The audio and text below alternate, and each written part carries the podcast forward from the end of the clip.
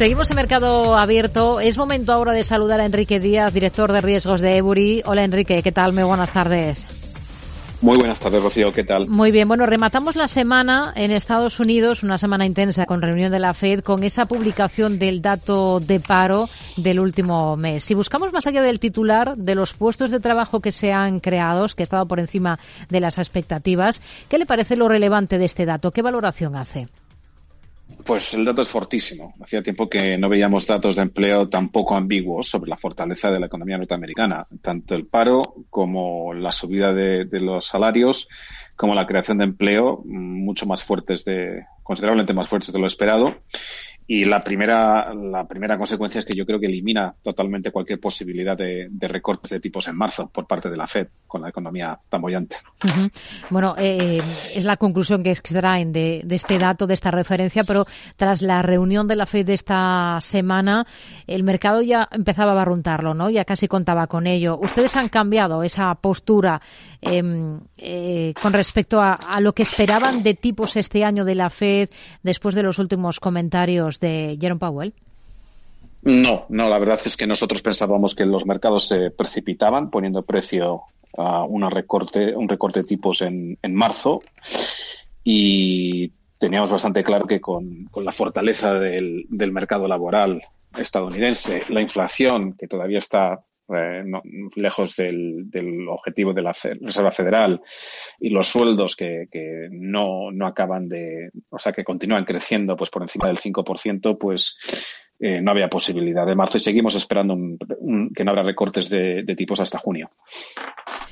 ¿Les preocupa el descenso de la facilidad de recompra inversa a un día de, la Fed? ¿La Reserva Federal tendría que vigilar de cerca este tema y ralentizar el ritmo de ajuste cuantitativo o QT a medida que los saldos de esa facilidad se van acercando, se acercan a cero?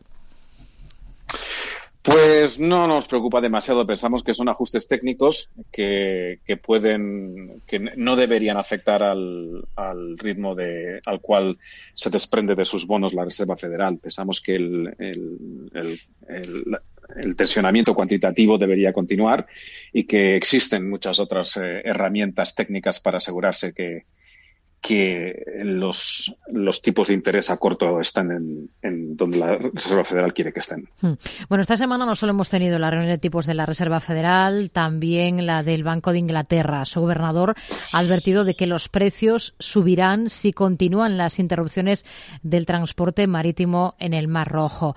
Eh, este es uno de los recelos de los banqueros centrales para retrasar esas primeras bajadas de, de tipos porque eh, quizás no se está poniendo demasiado el foco ahí o no dando, dándole la importancia que realmente tiene si esta situación se alarga.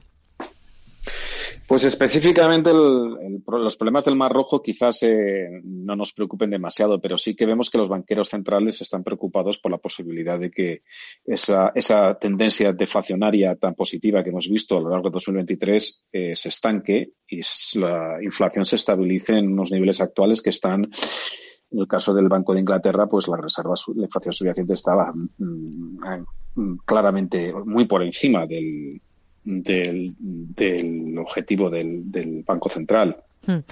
Eh, con... Sí, sí, sí, continúe. Sí, sí, es, es, sobre todo, pues el, estamos, te, tengamos en cuenta que seguimos con inflaciones bastante por encima de los objetivos de los bancos centrales en un contexto de, de pleno empleo en todas las grandes economía, economías mundiales. Hmm. Hemos, hemos terminado el primer mes del ejercicio. ¿Alguna divisa que le haya llamado especialmente la atención eh, por su comportamiento en enero? Pues dos diría, tanto el peso mexicano como el real brasileño, que se han comportado muy bien, ese tirón que, muy fuerte que ha tenido el dólar eh, a medida que se, eh, subían los, las expectativas de, de, tipos a fin de año en, en Estados Unidos, normalmente pues las divisas de, de, de, países emergentes suelen tener un comportamiento muy negativo cuando eso sucede y sin embargo tanto el peso mexicano como el, el real brasileño han aguantado muy bien el tirón del dólar e incluso han subido frente al euro. Pues nos quedamos con este análisis. Enrique Díaz, director de riesgos de Ebury. Gracias. Buenas tardes. Buenas tardes, Rocío.